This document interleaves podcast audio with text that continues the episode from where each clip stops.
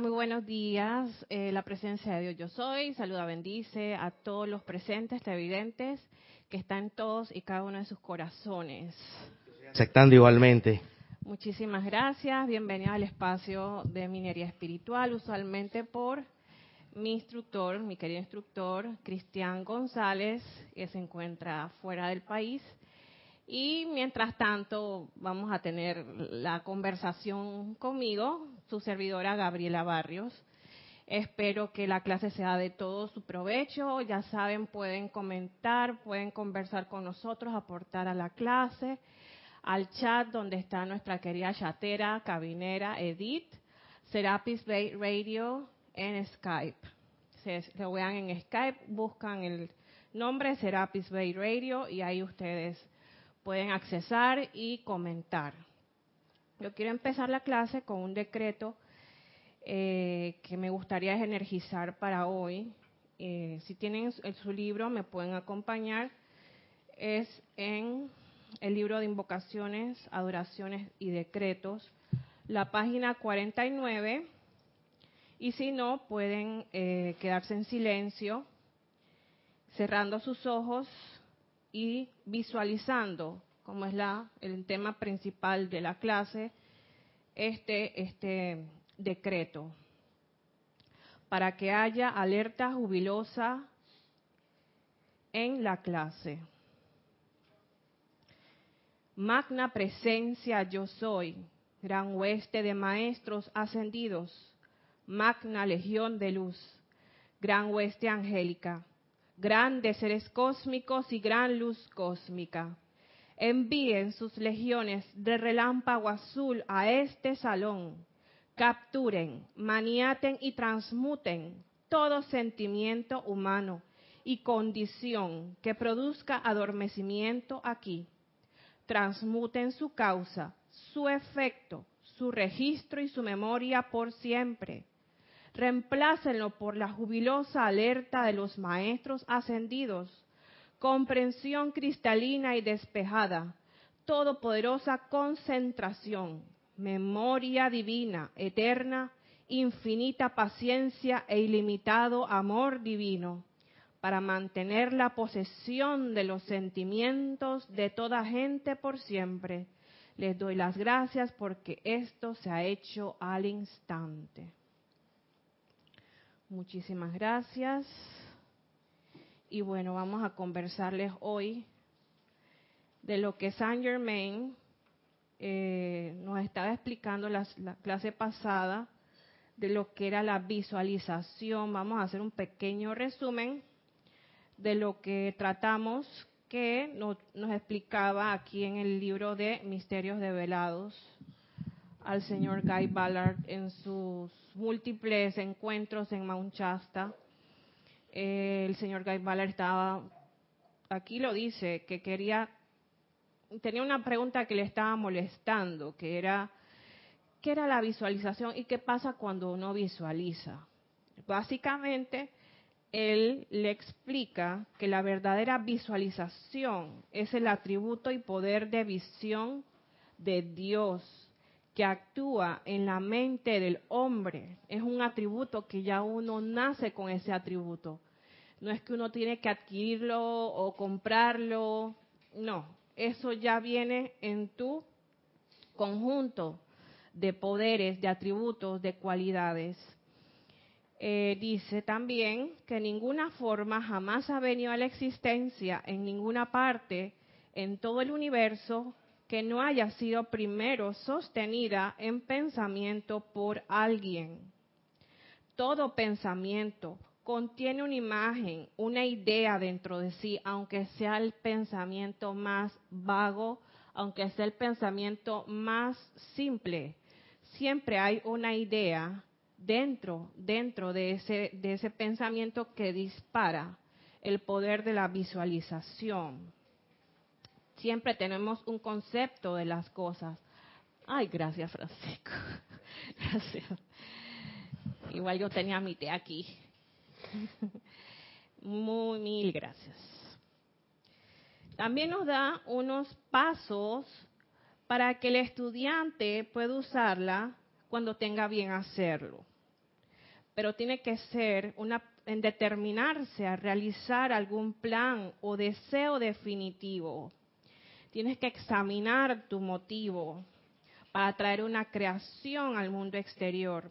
Tiene que ser honesta, tanto para ti como para el resto del mundo. No, para no gratificar los apetitos, que eso es algo que aquí el compañero Francisco le llama mucho la atención, que aquí nos hacen, nos recalca el maestro lo que es el uso, el deseo y el apetito.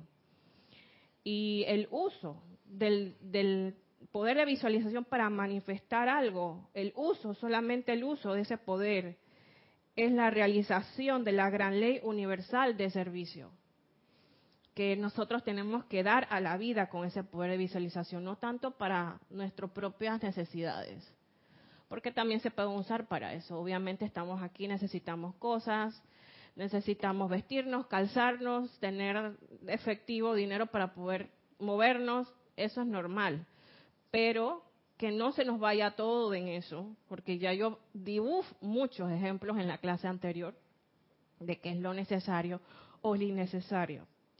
Un deseo, que es una palabra que a veces no se, no se, ah, se implementa de manera incorrecta. El deseo es la actividad expansiva de Dios. El deseo, porque muchas veces confundimos deseo con apetito tengo deseo de muchas cosas que son banales y que realmente no obedecen a lo que sería la expansividad de la presencia de Dios. Francisco. Podemos decir que todo lo que tienda a gratificar al ego, al cuaternario, es un apetito. Es un apetito.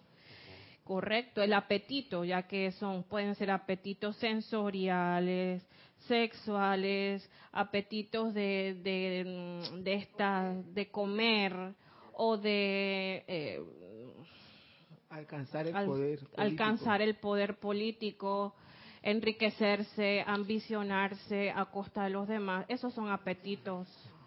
Imagínate que una concentración política, eh, un político dice, yo deseo lo mejor para mi pueblo, cuando su texto sería ustedes me apetecen para yo gratificarme.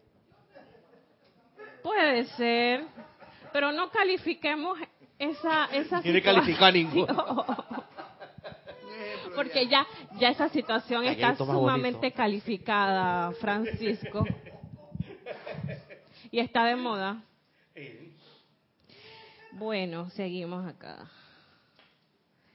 El apetito escuchen, el apetito es el hábito establecido por la continua gratificación de la naturaleza emocional. Una energía enfocada y calificada mediante sugestiones que vienen de la actividad externa de la vida, todo lo que viene de afuera, y que tú crees que es un deseo de la presencia, porque vamos a hablar claro, la, personalidad te, te vuelve y te puede decir, eso es de la presencia, tú tranquilo, confía en mí cosa que no es verdad. Y ahí también nos han hablado los maestros del criterio HAP, si es humilde, amoroso, armonioso y puro. Tienes que tener esas cuatro cualidades, si no, no las tiene, no, no califica como un deseo expansivo, no califica como un apetito sensorial. También nos dice el verdadero estudiante, porque vaya, nos dice que hay verdaderos estudiantes y hay falsos estudiantes. Aquí nos dice en negrita. Es el único que se beneficia de esta clase de entrenamiento. Toma las riendas en sus propias manos, no se siente víctima, ni se autoflagela, ni se autolastima, ni le echa la culpa a Dios de todo lo que le pasa. O sea, eso no cabe aquí conscientemente controla su parte humana y él escoge que será o no en su mundo, mediante todos los parámetros que se dijeron. También nos habla de afirmar tu plan en palabras tan concisas como sea posible, escribiéndolo en una hoja. Puedes escribirlo y, eso queda queda eh, en los récords de tu deseo, en los récords físicos de tu deseo. Eh, el tercer paso consiste en cerrar los ojos y ver dentro de tu mente una imagen mental de tu deseo concluido y en perfecta condición y actividad. No lo puedes eh, visualizar imperfecto, que le falta una pieza, que no, a veces uno manejando, ay, mira que, que, que me desvié del camino y me di con un árbol. No puedes imaginarte eso, ay, porque yo no sé imaginar. No, no hay inseguridades aquí. Aquí usted tiene que imaginarse todo lo que usted quiere o desea en, calidad perfecta, en funcionamiento perfecto, en manejo perfecto, con todo lo, que, lo que usted necesita económico para que eso funcione. Acuérdate que hay que hacer silencio. Si usted no hace silencio, no se crea, no se acumula el momentum, no se, eh, no sientes en realidad, no la, no la impulsas desde lo invisible a lo visible. Dime, Francisco. Mira, en lo que dijiste del verdadero estudiante me llama la atención. Un ejemplo clásico de todos nosotros, el universo Star Wars. Tenemos a los, tenemos a los, a los Six que son puros en su, en su apetencia, en esa concupiscencia, pero el lado Jedi, el Consejo Jedi que ya está en decadencia cuando yo estaba viejo. Ellos supuestamente eran el orden establecido y deseaban el orden de la República. Pues en verdad era puro apetito. Porque mandaba a dos dementes, que era Luke, que era, que era Obi-Wan y, y Anakin, a poner un orden a punta de espada. Entonces ahí lo que privaba era el apetito del poder también. Muy, muy escondido. O sea que había una pugna de poder, no había, no había deseo constructivo en ese universo de Star Wars, ¿no? Es decir, que hay un verdadero estudiante, ¿no? El único estudiante más o menos hay ocho era Yoda. Todos los demás eran una, una catarba de deseadores. Digo, perdón, de, de apetentes. De, apetecedores. Apetecedores. Sí, entonces hay una, una línea muy sutil entre el apetito y el deseo. son ejemplos que nos da la, las películas, la cinematografía de todo lo que significa estar centrado en tu yo soy, en tu centro poder, y lo que es tan fácil es volcarse al lado oscuro diciendo de que uno está haciendo el bien. Política, eh, campañas de fundraising, eh, fundaciones sin lucro, de que tantas, tantos casos que se han dado de fundaciones que tienen dinero mal habido y que hacen su, se, funcionan en base a eso. Sí, pero mira, inclusive, eh, hasta inclusive ante esa circunstancia, hay que ser muy amoroso y pedir mucha comprensión, porque uno tiende, la tendencia es mucho a juzgar, como lo de siempre, lo que estamos acostumbrados. El patrón es juzgar, condenar y mira lo que no sé qué, que tanta campaña que hizo, tanto que habló, se convirtió en un demagogo, porque siempre dijo y nunca hizo, y lo que está es inclusive cogiendo de donde no debe, de las arcas del Estado. Sin embargo, eh, uno, uno no sabe realmente qué conciencia tenía cuando esa persona era candidata a lo mejor él nunca pensó llegar a meter las manos en la arca. O uno mismo, ponte, mejor vamos a ponerlo un poquito más cerca. Uno mismo ponerse en ese en, en, el pellejo de la persona y decir, porque uno es muy, bueno criticar, pero ¿qué tú harías si de repente tú llegaras a ese puesto? Uno nunca sabe. Y yo te, te puedo decir con propiedad, de repente yo no he llegado a ser un puesto político eh, de, determinada curul o como lo quieras llamar pero yo te puedo decir otros aspectos en los cuales yo he estado en el lado de la crítica y, he quedado involucrado en la misma circunstancia y al, al, y al final, bueno, por lo menos a veces no me he dado cuenta, en ocasiones no me he dado cuenta, a veces sí me he dado cuenta. Cuando me he dado cuenta, por lo menos, bendito sea el Señor, te diste cuenta. Pero a veces ni siquiera te das cuenta que lo que un momento tú criticaste, estás metido en el mismo meollo del asunto, haciendo quizás tanto como criticaste o peor. Es que porque uno no sabe, hermano. Roberto, mira que el maestro nos enseña así como niños de 10 años. Esto es deseo, esto, es apetito. exacto. Y a mí algún día, por lo menos, los políticos que ya tengan una, una noción pequeña de lo que es la enseñanza y por lo menos que, que se acuerden, oye, ¿verdad que yo tengo esto? De, después yo voy a tratar, ¿no? Porque el mundo está dado plata, ahí está, ahí está, Pepe Mujica un hombre íntegro y en todas sus cosas. Sí se puede, no es que no se sí pueda. Sí se puede, claro que sí. Por eso es que el maestro nos, nos dice esto de deseo, apetito y uso. No es, no es solamente para precipitar lo que nosotros eh, consideramos como correcto, sino como para ver en qué lado de nos estamos, porque es una línea tan, tan, pero tan fina puedes estar en, en, el apetito y crees que es un deseo. Entonces, igual, eso en la política, en muchos ámbitos se ve esa, esa situación. Dime, Francisco. Eh, vamos, vamos a ponerlo mucho más cerquita. Más cerquita. Estás en tu carrito y estás en el paño de acá, ah, donde no, donde no te debes meter. Después que la gente ha hecho 20 minutos de fila, usted mete al paño derecho. Ah, estás en la línea de seguridad y sabes que debes darle paso al peatón. Esas en, cosas pequeñas. Cosas pequeñas. Entonces, en cosas pequeñas, entonces eso, eso, eso no forma, eso no educa. Jorge decía, el ser humano es educable.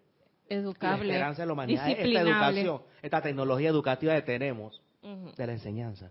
Y no tanto eso, sino que lo peor de todo es que tú en su momento Dije, ay, mira, lo ve andando por el paño. ¿Quién se cree este? El, el, el, hombro. Él sabe perfectamente que eso no es permisible. que no y al ratito tú estás metido en el hombro, que es lo peor de todo. Aquí dice el maestro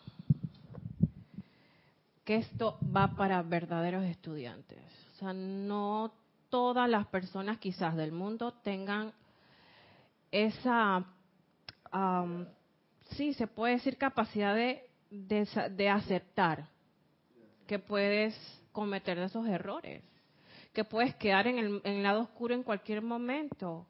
Esto dice un verdadero estudiante, que por cierto es el único que se beneficia de esta clase de entrenamiento. Aquí lo dice el maestro. Y seguimos acá. Para los que, para beneficio de, sí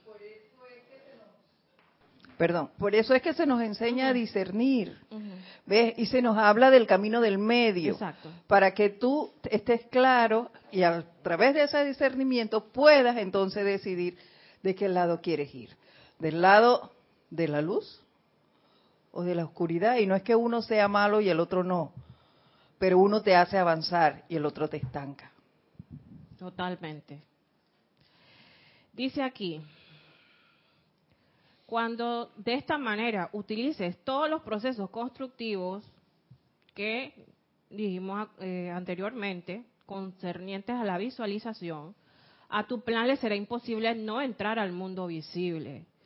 Lee y relee tu deseo o plan tantas veces al día como sea posible antes de retirarte a dormir, porque al dormirte inmediatamente después de contemplar la imagen en tu propia mente, no es que vas a estar leyendo eso como un papagayo, como si fuera un, un rezo de cualquier tipo de ideología. No, tú tienes que verlo y visualizarlo y sentirlo. La imagen. Así, como el niño el juré visualiza el caramelo que quiere que le compren. Sí, espérate, Francisco, déjame terminar el párrafo. Eh, la imagen en tu propia mente, una impresión completa, queda en la conciencia humana sin ser molestada durante varias horas, o sea que tú le das ese impulso a la mente subconsciente, lo dejas ahí como cocinándose, zancochándose, aquí le decimos eh, zancochándose, hirviendo, o sea, lo dejas ahí en reposo durante varias horas, permitiéndolo ser grabada profundamente en la actividad externa y la impulsará al entrar a la experiencia de la vida. Allí se carga con mayor poder y actividad de Dios, pero siempre está en el corazón del gran silencio. Bajo ninguna circunstancia habrás de comentar a nadie tu deseo o el hecho de que estás visualizando tal o cual cosa. No lo puedes hacer o le quitas poder a eso. Y puede ser la persona más bien eh, motivada o tu familia, tu amigo, pero siempre van a haber dudas acerca de lo que tú quieres. No solamente tuyas, pueden ser dudas de otras personas porque eso es lo que impera en la, atmósfera de, del mundo externo. Puede ser una, mira, es que se me hace imposible que tú vayas a hacer eso. O sea, ¿con qué recursos tú cuentas para realizar tal o cual cosa? O sea, con el simple hecho de que quieren es abrirte los ojos y decirte la verdad. O sea, que hay ciertos límites que ya el ser humano no sabe qué se pasa cuando, cuando tú abres la boca sin motivo. Entonces, aquí el maestro dice, ¿cómo es que cierra la boca? Cállate la boca. Exacto. No andes pensando esto en voz alta, ni que, ay, yo, mira, yo pienso en voz alta y yo cuando cocino ve, yo, no pienses eso en voz alta. Le estás quitando poder, ni siquiera un murmullo, ya que debes darte cuenta de cuanto mayor sea la acumulación de energía generada por tu visualización y contemplación y por sentir esa realidad de tu imagen, tanto más rápidamente se manifestará en tu experiencia externa. Y vamos con la clase de el silencio silencio en la noche, velad y orad, como decía mi abuela. No comentes, no hables, nada. Ay, espérate que este, ella me, eso me pasó a mí. Ay, espérate que yo vea, ella me da unos consejos de que déjame para ver qué opina. No. La única y la primera palabra es la presencia de Dios. Y no puedes oírla si no haces silencio. Ella está allí latente. Ella es el centro de todo, pero es como un audio que tú, hay ciertos momentos en que, no sé, las personas que son ingenieras de sonido pueden saber, de que hay ciertos audios que tú, eh, imagínate, estás tú en un parque y estás cogiendo el audio de las plantas y de repente sale un audio y unas voces extrañas. Eso tiene algo que ver, pero mucho más elevado. El audio que permanece es la voz de la presencia. Si tú no haces silencio, no vas a encontrar jamás cómo escuchar esa voz. Y bueno, vamos a remitirnos a la ley del uno, que es, estos son los, los, los, temas que voy a terminar de dar el día de hoy. La ley del uno, que es súper interesante. Vamos a hacerla lo más resumida posible por el tiempo porque quiero ya terminar con lo último que el maestro le dice a Guy Ballard, que es algo muy, muy, muy, muy bonito. Miles de deseos, ambiciones o ideales se hubieran manifestado en la experiencia externa de las personas de no haber tratado la cuestión con amigos o conocidos.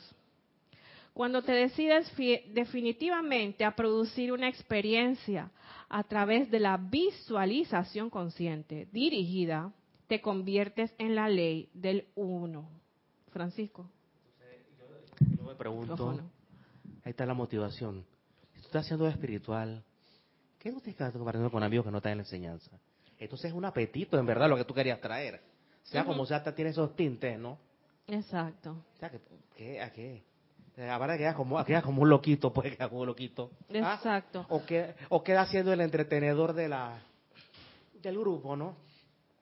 Puede no sé si a ti te pasaba en los tiempos de Jurásico que tú ibas a la discoteca y de repente que tenía dije, el paquete de metafísica que tú sabías o la enseñanza y, te la hacías que para y, lo usabas y que hacer el hat o, tenías un target de mente. Exacto, es que todo puede aplicar al apetito y al deseo.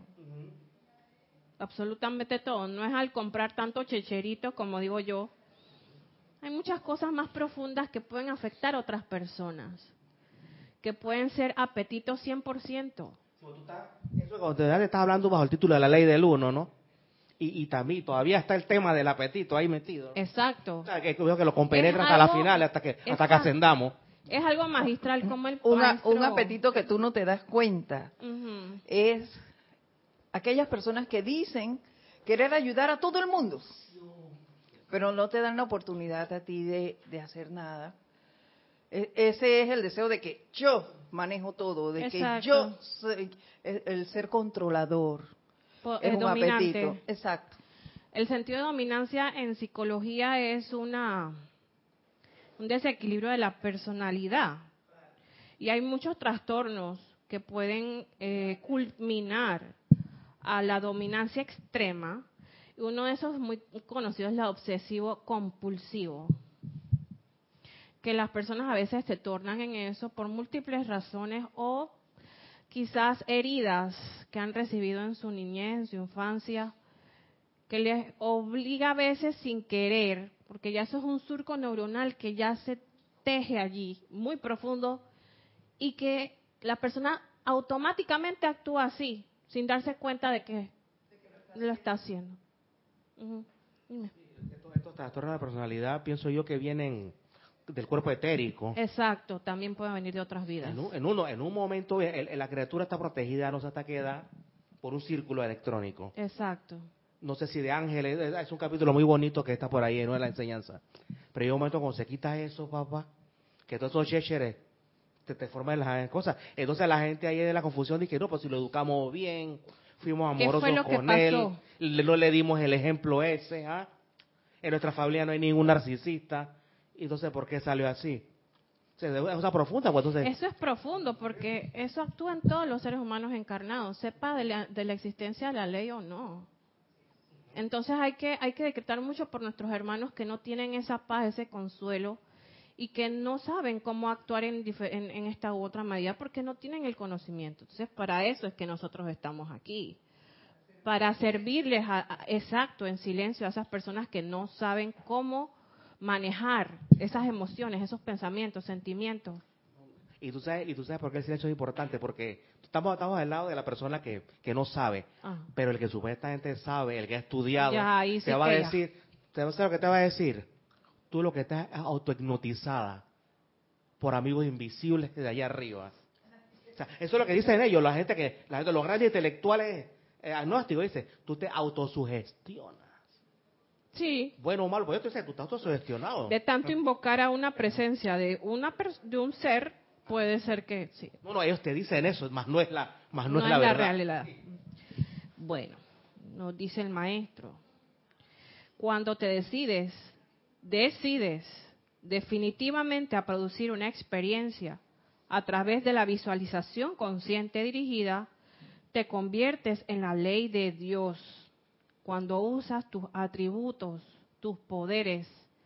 Te conviertes en la ley del uno, a la cual nada, nada se lo pone. Y esto es algo que hay que entronizarlo, asimilarlo, comprenderlo, porque de aquí tú cambias tu conciencia radicalmente, no temes, no dudas, cuando ya tú pones a prueba este conocimiento, cuando ya tú realmente lo tienes, em, ya tú abriste ese surco neuronal, porque también hay que abrir surcos neuronales para aceptar a, Dios. Cuando ya tú cambias ese, ese conocimiento o esa percepción de lo que era la presencia, tú te conviertes en la ley del uno a la cual nada se le opone. Tienes que tomar tu propia decisión. Tienes que tomar tu propia decisión y apoyar tu propio decreto con todo tu poder. Si tú no lo haces, ¿quién lo va a hacer? Ahí la maestra dijo tienes, ahí ya es otra. Es que ya es imperativo. es, un imperativo, sí. Tienes que tomar tu propia decisión. Esto quiere decir que tienes, vuelve a decirle el maestro, tienes que asumir una postura férrea y determinada. O sea, ¿cuántas veces el, maestro Saint Germain nos ha dicho de determinación por aquí? Determinarse a realizar algún motivo. Eh, determinado a entrenarse. O sea, que tienes que, sin duda alguna, poner en práctica un poco de, esa, de ese rayo, de ese, de ese rayo azul que todos somos determinarse con una postura férrea y determinada. Tienes que saber y sentir que Dios está deseando, Dios sintiendo, Dios sabiendo, Dios manifestando y Dios controlándolo todo a ese respecto. No se lo quitemos de las manos de la presencia, haciendo lo contrario a las indicaciones que el Maestro nos da, especialmente a no ser silencio. Esta es la ley del uno. Dios y solo Dios. En tanto que no entiendas esto plenamente, no puedes ni podrás jamás lograr una manifestación, ya que en el momento en que un elemento humano se entromete, se lo quitas a Dios de las manos y por supuesto no puede expresarse porque lo estás neutralizando con las cualidades humanas de tiempo, espacio, lugar, mil condiciones imaginarias que Dios no reconoce. Pues, se podría decir entonces que el deseo es la manera en que el cuerpo mental superior energiza el cuerpo emocional del ser humano, porque es el cuerpo de deseo, no el cuerpo de aspiraciones. Sí, se puede decir. El deseo es lo que viene ya de, la presencia de Dios, es, un, es, un, es una cualidad, un atributo de Dios que ya viene vibrando alto. El apetito vibra bajo. El apetito es algo humano, no vibra de la manera, porque muchas veces decimos, hay que vibrar con el decreto, hay que vibrar con lo que nosotros queremos manifestar. Entonces no hay que vibrar con los apetitos. Por ejemplo, los carros, ese es un, ejemplo tan sencillo, en los carros. Quiero un vehículo para mí que me transporte, que me lleve, que me proteja de la lluvia, que me proteja del sol, del calor, etcétera. Pero si yo digo, quiero un, apetito, quiero un, carro para que todo el mundo en mi cuadra vea que yo sí tengo plata, que yo tengo poder y que mira el carro que yo tengo. Es más, lo quiero hasta con sunroof, con una ventana arriba, que sea descapotable, para que me miren a mí mi logro. O sea, trabajas en función de los demás. No trabajas en función de tu paz, de tu bienestar, no. Entonces eso viene siendo un apetito aunque esté disque bien metidito ahí disque. No, y eso y eso es progresivo porque vamos a suponer tú estás en, tú tienes un círculo social media alta. Ah, yo quiero un Porsche, pero yo no quiero un un Cayenne, los pobretones tienen que yo quiero un Macan. Esos son 35 mil dólares, ¿no? Allá los perros tienen allá, yo tengo el Macan. Es como. Imagínate. El domingo pasado yo estaba con mi pareja um, en un centro comercial. Espérate, déjame echarte el cuento. Estábamos en un centro comercial de la localidad y estaban promocionando unos carros estadounidenses, 100% estadounidenses, que tienen la marca de un presidente de la República de esa, esa nación en comienzo de siglo. Bueno, esa marca trajo dos ejemplares a Panamá y son unos Dios mío, eso es una exageración de carro. Y no solamente eso, ellos, todo el mundo tenía que ver con ese carro, especialmente los hombres. Los hombres estaban ahí, disque. Y Adrián dice, oye, vamos para ver, para ver el carro. Y dice, oh, ese carro está muy poderoso. Oye, tenía una, dos, tres, cuatro, como cinco pantallas adentro del carro todo era disque digital. Los asientos suavecitos. Tenía, en vez de, un panel de, controles, tenía todo disque táctil. Y cuando no era táctil, se ponía como una galaxia, sí, como una cosa. Y yo digo, ¡Oh! ¿y cuánto vale este bicho? Valía como casi una casa aquí en Panamá. Y la gente me estaba viendo con unas ganas y es que hay mucho apetito ahí, no me voy a meter porque después estoy, quedo yo en apetito también. Y en uno cabían ocho personas. Y yo le dije a Adrián, ¿tú crees que vale la pena comprar un carro así? O, tenga, cuando la familia crezca, oye. Entonces dije, bueno, ahí podemos meter. Fue lo que él me dijo, dije, ahí, ahí cabe mi papá, mi mamá, tu papá, tu mamá, el, el, la familia, eh, cabe los perros, cabe el gato, cabe mi sobrina, cabía un montón de gente. Sí, pero o sea, ese carro es el lujo en persona. Entonces yo decía, ¿para qué? ¿Me entiendes? Y yo acaba de dar esta clase el sábado, entonces yo lo vi el domingo y me lo pusieron de un mes ahí, dije, ¿para qué yo voy a comprar? O sea, no, ¿para qué? ¿Para qué? ¿Para qué contribuyo? Entonces, tú sabes, lo primero que yo me imaginé fue tomarme selfies adentro del carro. Apetitos. Y eso no puede ser, señores, eso actúa muy sutilmente, muy sutilmente si uno no, se da cuenta, si uno no está realmente protegido y centrado en lo que debemos de hacer.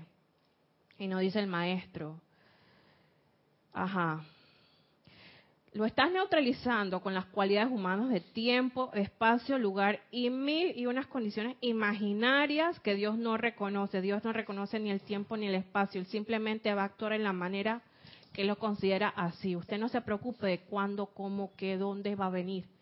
Simplemente usted tenga, usted siga los pasos que el maestro da. Siéntase seguro, no tenga miedo, no hable al respecto y verá los cambios, aunque sea cambios pequeños, que van a ir escalando a cambios mucho más grandes.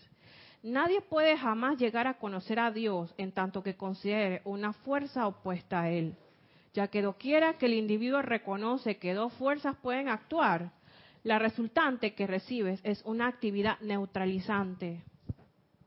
No puede haber... Ya lo decía Newton. Mm, sí, no puede Toda haber... la fuerza, cero. No puede haber ni agua caliente, ni agua... ¿No qué? Agua salada y agua dulce. En una sola no hay. Ese es un ejemplo muy vivo que nos da la naturaleza. No puede estar con Dios, como dice la gente, o con el diablo. No puede estar con el miedo y con la duda también. La crítica, la condenación y la armonía. No va. Neutralizas, neutralizas totalmente la cuestión. No se obtiene ninguna cualidad y ningún sentido meramente quedas con nada o ninguna cosa en tu manifestación. Con razón es que yo trato de ver cómo esto se manifiesta, toco las puertas, le hablo a mi presencia que si por favor no pasa nada porque la cosa no está afuera, está como tú las vas manejando adentro. Yo me esfuerzo en trabajar y la plata no me rinde que tengo que ir y tocar la puerta bajo la lluvia y vender estos productos. Y tienes que ver muy bien qué tú estás haciendo, si realmente lo quieres hacer así, si quieres vender los productos. Hay muchas cosas que pueden influir en que eso no se esté dando, especialmente cuando uno está haciendo las cosas de mala gana o cuando uno hace las cosas por obligación o porque tiene que hacerlo con esa angustia de que si no, no tienes para comer. Justo, justo ayer yo viví una situación así. Sí. Eh, hay una barrita que se llama eh, maniturrón. Ajá. A mí me gusta mucho y tú sabes que hay gente que vende por los carros. Entonces yo venía por una avenida y veo a la señora que trae eso, pero en el momento hice, miré a mi alrededor y no tenía el dinero. Yo es que haya ahora que no tengo el sencillo aquí es que veo a la señora. Como venía con otra persona, sacó el dólar y me ha dicho, toma, pero ya la señora iba hacia la otra vía. Y yo de todas maneras le pité. ¿Y tú sabes qué me dijo la señora? Ahora que ya estoy cruzando, fue lo primero que dijo. Y yo dije que, pero no tenía el dinero, todavía le hablé así. Y la señora me dijo, señora, yo no estoy jugando en la calle. ya, como ya había cruzado, yo compré el maní turrón y se lo di a la otra persona y le dije, toma, yo no me voy a comer eso. Con esa inarmonía de esa señora. Exacto por favor, ¿cómo a ella le va a ir bien en su negocio con esa actitud? que yo no, yo no estoy jugando, tú tienes que estar ahí cuando ella pase y se veía así como resentida, malhumorada. así no funciona. Mira que muchos de ellos ganan más que un oficinista. ¿Verdad? Superan el sueldo mínimo. Yo una, yo una vez estaba, cuando yo no tenía el, carrito, estaba en bus, no estaba por el Dorado.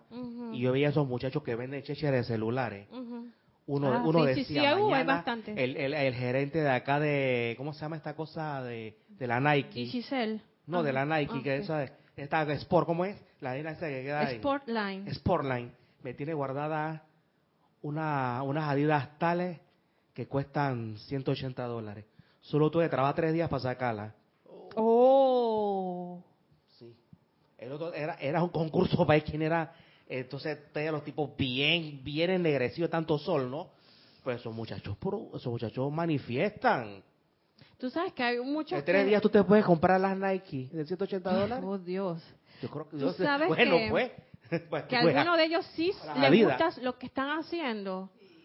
Yo me he acercado a varios y yo les he comprado cosas, especialmente para, para los- el mundial que se acabó.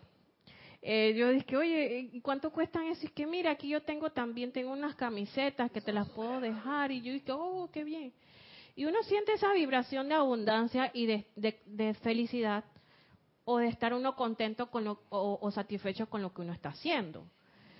Y no se necesita que tú ha- hagas grandes cosas para, para estar satisfecho con la labor que tú haces todos los días en tu servicio, en tu empleo, lo que sea.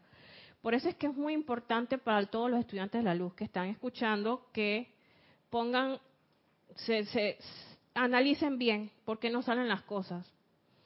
Y analicemos porque eso es una de, los, de las tareas que yo tengo en la vida, de manifestar las cosas que, que realmente queremos y las que van a ser útiles para, para todas las personas. Así que aquí vamos a ver, cuando reconoces a Dios, el uno, el lo único que se manifiesta instantáneamente es la perfección, ya que no hay nada que se lo ponga o lo neutralice.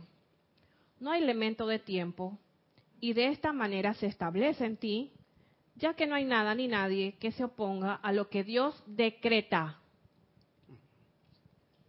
La situación del hombre no podrá mejorar en tanto que no desee perfección y que no deje de reconocer un poder opuesto a Dios. La situación del país en donde nos encontremos no va a mejorar si no ponemos la atención y, no y reconocemos a Dios en todo. Y eso me pasa a mí. Tengo que reconocer a Dios en nuestro mandatario. Tengo que empezarlo a reconocer. Reconocerlo en nuestra Asamblea de Diputados, reconocerlo en nuestro órgano judicial. Porque si no, la situación del hombre no puede mejorar. Perdón, Si dime. la, la ley del uno, no vas a ver a chicle. Y la ley del uno es poderosa. Porque todos La somos- ley del uno- Todos, todos somos una llama triple, eso es lo que nos hace. Esa es la uno. ley. Esa es la ley. No hay Todos más. tenemos una llama triple. El Gaby. mera- Ajá, dígame, dígame, dígame. No te iba a leer los conectados. Ah, bueno. Para que veas que no estás solo con Ah, ok, perfecto. Eh, nos dice, ay, ¿dónde estamos? Aquí. Bendiciones para todos, amor y bendiciones para todos, nos Amor y bendiciones. Olivia Magaña Olivia. desde. Nicaragua. Mucha amor Eh, y Gua- bendiciones. Guadalajara, oye, estoy en- México. Hola, buen día, mil bendiciones a Gaby y a todos. Leticia López desde Dallas. Leticia López, Bendiciones. muchas bendiciones. Amor y bendiciones, amados hermanos. Un fuerte abrazo desde Long Island, nos dice Consuelo Barrera. Consuelito, Bendiciones. muchas bendiciones. Infinitas bendiciones, amados corazones. Besitos y bendiciones, nos dice Liz Sordia desde Guadalajara. Alice, Bendiciones. muchas bendiciones, muchas bendiciones. Y bendiciones para todos, nos dice Juan Carlos Plaza, Plazas. desde Bogotá, Colombia. Saludos a Gaby Barrios, la nueva instructora, la cual aprobó el examen. Gracias. Y dice que para su humilde, ve- eh, su humilde opinión, Francisco también da la talla. Ah, Yo estoy aceptando. Francisco. Dos por uno, está muy bien, Juan Carlos. Muchas gracias, muchas gracias. Bueno, y continuamos con, nos dice, ajá, ya que en la situación del hombre no podrá mejorar, ya sea en su interior o su exterior, señores, que pueda evitar que se exprese la, la perfección de Dios. El mero reconocimiento, mero reconocimiento por parte del individuo de una condición inferior a lo que Dios es, será su escogencia deliberada de una imperfección, aunque sea chiquita, aunque sea así. Y esa clase de escogencia es la caída del hombre. Esto es deliberado e intencional. Cuando tú criticas al, señor mandatario, cuando tú criticas a los diputados, a los políticos, a la señora que, que le pegó a la muchachita, estoy, estoy bien, es que yo me baso en las noticias aquí. Al señor que atropelló al animalito y que se fue de largo. A muchas cosas que pueden estar pasando. Tú deliberadamente, ¿cómo es que es? Deliberadamente, eh, consensuadamente, estás escogiendo la caída del hombre. Eh, y mira esto de, tenemos cuántos años tiene internet? Tiene como 15 años, ¿no? Creo yo. 15 años atrás, cuando la gente no tenía celular, la gente filmaba cosas, atropellaban animalitos, se cometían dolo a nivel del gobierno, se hacía de todo. Pero esta tecnología permite que todo se... Se magnifique. Se, magnifique o, o, se, o se vea. En vez de usarla para decretar la verdad, se usa para criticar la, la apariencia, ¿me explico? Sí, estamos en un, en un mundo totalmente interconectado y magnificado, o sea, todo lo que lo que es lo, las redes neuronales, la percepción, el campo psíquico, yo creo que se está manifestando en lo físico, porque ya nosotros estamos intercontinentalmente conectados. Hay veces que yo recibo chat de una persona que yo me acuerdo, oye, ay, mi amiga, esta no sé qué, al cinco minutos, el chat de ella eso es algo increíble. Y que, ay, estaba pensando en ti, te estoy escribiendo, porque entonces ya ese, esa interconexión que teníamos de manera invisible, ya la tenemos visible. Y eso es algo muy peligroso y puede ser de mucha ayuda y también nos puede jugar la pacheca de que nos puede, eh, exacto, destructivamente. las edades doradas se manifiestan por la mayor salud, la mayor tecnología, la mayor comodidad de la de gran conglomerado. para todos. Eh, todo, ¿no? Entonces, tenemos una idea de cómo se sale una edad dorada. ¿Lo estamos viendo? Pues simple ejemplo de qué fácil es, que cómo se puede mm, mejorar, criticar por medio de redes sociales, ¿no? En vez de decretar la verdad por encima de la apariencia. Exacto. Esto es deliberado e intencional. Ya nosotros cuando criticamos, jugamos y condenamos somos deliberadamente e intencionalmente destructivos porque Él es libre en todo momento para pensar lo que se le antoje, la libre albedrío. Lo que se te antoje puedes manifestarlo, precipitarlo, traerlo a la manifestación de tu mundo y perjudicar o elevar, eh, edificar tu mundo, los de tu entorno y muchas otras corrientes de vida más. Por cierto, tener un pensamiento o imagen de perfección no requiere de más energía que abrigar un pensamiento de imperfección. Es la misma energía. Es la misma energía un pensamiento de imperfección o de perfección. Es lo mismo. Es tu poder de calificación lo que le hace así. Tú eres el creador localizado para diseñar y crear perfección en tu mundo y lugar del universo donde la perfección y dominio habrán de expresarse. El uno existe y controla completamente por doquier en el universo. Tú eres autoconciencia de la vida, la suprema presencia, una de la gran llama de amor y luz. Tú y solo tú eres el escogedor y decretador de las cualidades y formas en las cuales verter tu vida. Y eso aquí yo tengo que aprender mucho, señores. Yo sé que yo tengo que, yo, yo tengo que aprender bastante y sobre todo con lo que yo llamo injusticias, que aquí el maestro habla de las llamadas injusticias, que eh, acá dice el maestro, las injusticias, eh, que no son más que la ley de la causa y efecto, cuando dice que la miseria, eh, cuando desde las profundidades de la miseria ustedes se vuelven una vez más hacia su fuente y le piden alivio por sus fechorías. Claman en la agonía de la desesperación o si están rebeldes culpan a la vida, a la fuente de todo bien por permitir que existan lo que denominan injusticias. Y yo soy una, señores, los que me conocen no, no aguanto injusticia y sobre todo de lo que es el, el gobierno hacia el pueblo y condiciones equivocadas en ustedes y sus mundos. Ustedes mismos son ustedes mismos, ese pequeño ser personal, quienes son injustos con la vida. Acaba que si uno ve injusticia es porque uno es injusto también. Pero tú lo acabas de decir, la injusticia de los gobernantes. ¿Quiénes contribuyen a esa injusticia? Nosotros mismos con la ¿Quiénes crítica. los fabricamos? ¿Quiénes los creamos? ¿Quiénes con los la ponemos crítica y, y juzgando cada actitud. Entonces estamos es acrecentando la situación en vez de eh, hacer un servicio en contra a eso. ahí? Exactamente. Dime, Francisco. Sí, aparte, la ley del uno, o sea que esto es una escuela. Esto es, la energía es una masilla que usamos para, para moldear. Cuando desencarnemos, todo eso Es queda que- sin importancia. Exacto. Miren, un poquito de aquí, ¿no? Son ustedes mismos, ese pequeño ser personal, quienes son injustos con la vida. Son ustedes los inconsiderados, los que creen, crean la miseria en la tierra, ya que solo la humanidad, al tener libre albedrío, y lo dice de nuevo el maestro, para crear lo que se antoje, lo vuelve y lo dice, cada individuo a través de su propio pensamiento y sentimiento se atreve a traer a la existencia la discordia, la miseria y la deformidad que se expresan en la tierra. O sea, que usted ve eso es porque usted tiene electrones ahí, es porque usted está metido en el arroz con mango, porque está metido ahí en el, el meollo del asunto.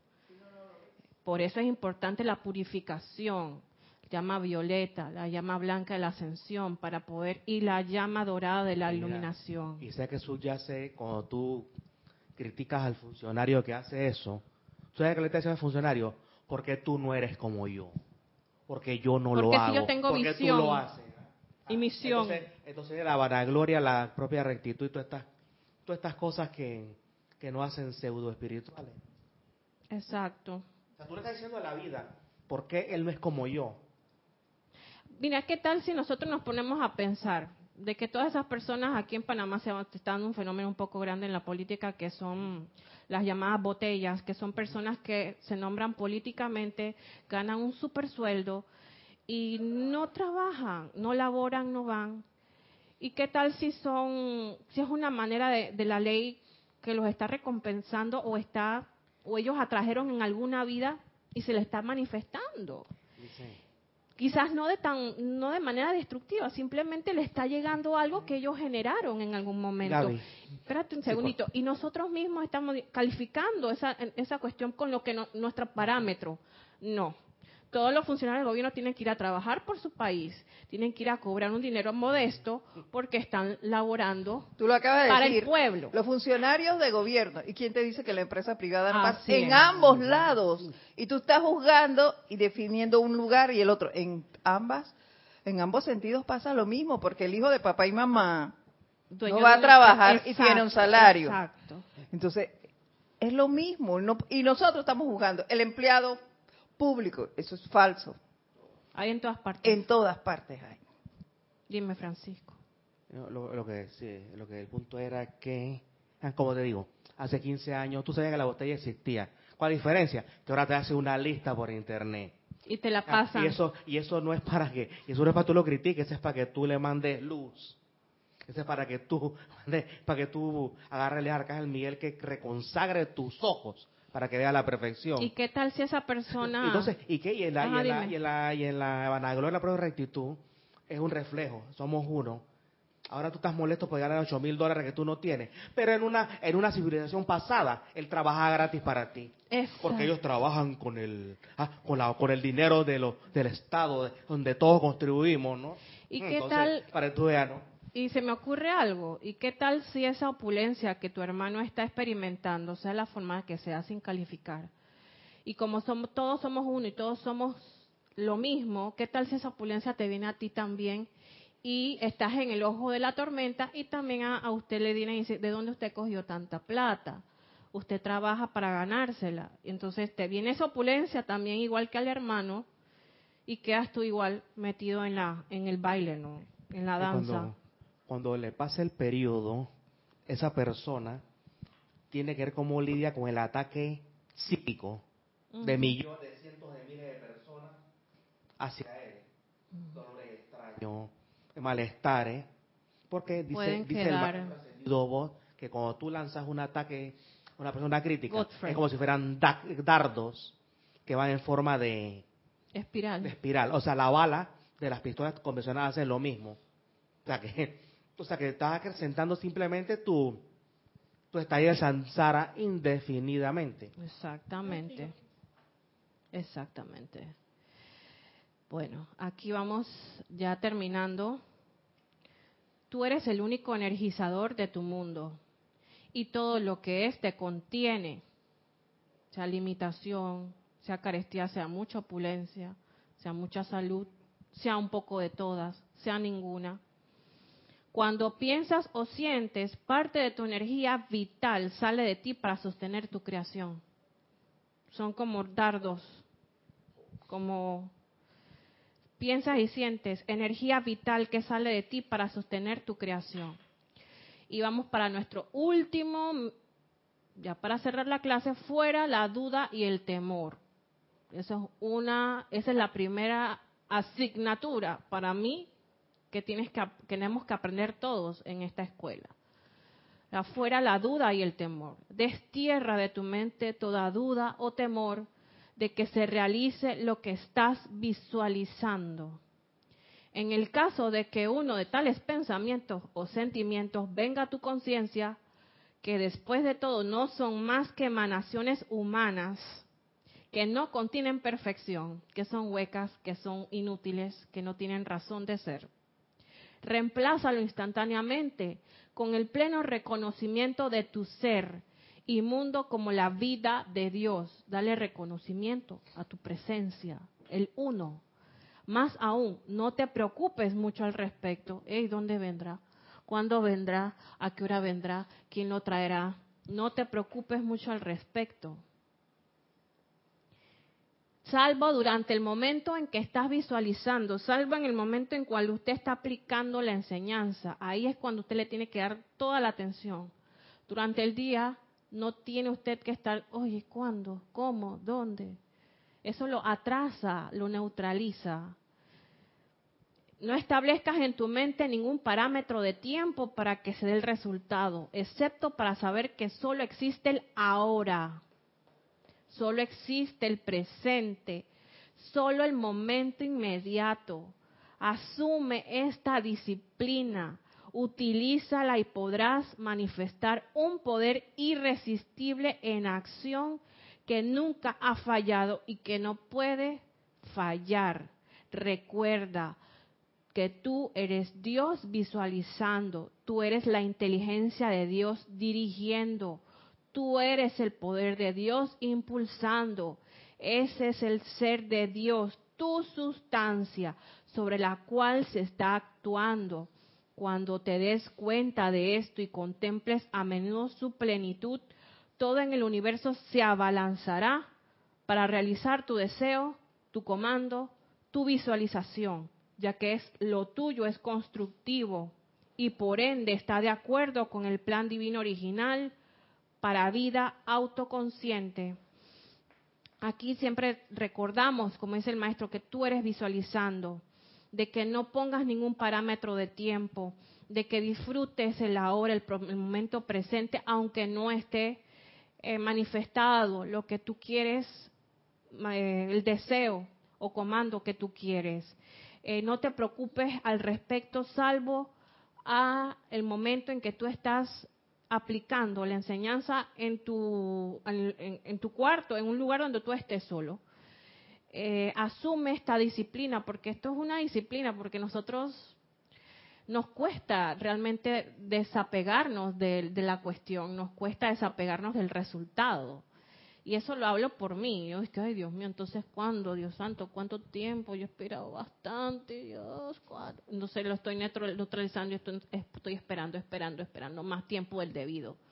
Es como cuando nos decía Cristian que eh, Moisés tardó, iba a tardar nada más siete años y tardó 40. Ese es un ejemplo de el retraso que puede haber cuando cosas humanas se entrometen en la misión.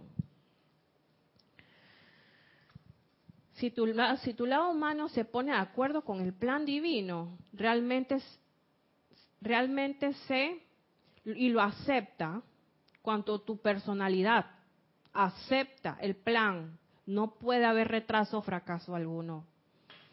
ya que toda la energía tiene la cualidad inherente de perfección dentro de sí y se apura a servir a su creador. O sea que si tú comandas, quiero esto, eso tiene que llegar. Si es constructivo, si no tiene eh, motivación oculta, si no es un apetito, si es el deseo, ya esto tiene que estar dado por hecho. El universo, el universo se abalanzará para realizar tu deseo, siempre en plenitud. ¿Ibas a decir algo? No. Ok, seguimos. Ya para terminar, nada más me quedan como cuatro minutos. Tres. Estoy, estoy dije cuatro minutos. La perfección es la única predestinación que existe. Eso lo debíamos decir todo el tiempo, como una afirmación que nos da el maestro. La perfección es la única predestinación que existe, o sea que todos aquí estamos predestinados a la perfección. No, no estamos predestinados al fracaso, a la miseria, a la angustia, al sufrimiento.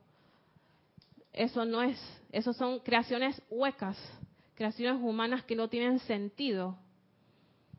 Pero tú sabes que con ese poder creador que nosotros tenemos, que somos hijos de nuestro Padre Creadores, le damos poder, la creamos. Entonces nosotros estamos jugando con dos aguas que pueden resultar, si no se disciplina, si uno no, no contiene eh, esas apariencias dentro de uno o al, o al, en el o el exterior, puede jugarnos en contra. Cuando Dios ve un decreto que tú puedas hacer, irrevocable o comando, de que desaparezca ahora, en la creación de esta tierra y sistema de mundos, Dios dijo, hágase la luz y la luz apareció. No tardó eones para crear la luz. El mismo magno Dios está en ti ahora. Y cuando tú hablas o ves, es su atributo de visión y voz que está actuando en ti y a través de ti. Si realizas lo que esto realmente significa, podrás comandar en nombre de su pleno poder y autoridad, ya que tú eres su conciencia de vida y estás en eh, y este es el único autoconciencia que puede dar órdenes, visualizar o desear un plan constructivo o perfecto. Que este plan o deseo se realice ahora y se realiza. Y bueno, ya para finalizar, llegando a este punto, el maestro Saint Germain termina de hablar y sonriendo se despide de mí, bueno, de mí, del maestro Guy Ballard y de todos, desapareciendo de mi vista. Regresé sobre mis pasos a casa, dice Guy Ballard, y la pantera me acompañó. hubiera querido ver esa pantera, no saben cuánto. Se había pasado 24 horas sin comer y antes de mucho tiempo salió disparada por el bosque y desapareció entre los árboles. Seguí caminando y llegué a mi casa a las once, pasándome el resto del día tratando de comprender la plenitud de lo que había tenido el privilegio de experimentar. Y como todo el concepto en mi mundo había cambiado de manera tan inesperada y esperamos que no solamente yo que estoy dando la clase en este momento, cambiemos esos conceptos en nuestros mundos, tal y como Guy Ballard tuvo el privilegio de cambiarlos, porque él experimentó tener al maestro enfrente. Pero si nosotros queremos, también lo podemos experimentar, porque en radiación, en luz, él nos puede eh, cambiar de la misma forma en que cambió a Guy Ballard en ese entonces, ¿no? Así que con esto eh, me, retiro el día de hoy.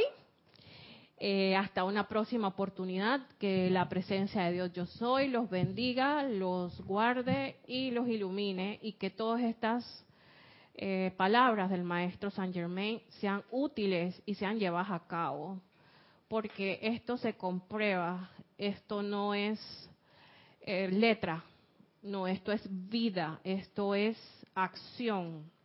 Así que si queremos tener cambios radicales en nuestro mundo, tenemos que empezar por adentro. Así que muchísimas gracias y nos vemos hasta una próxima oportunidad. Hasta luego.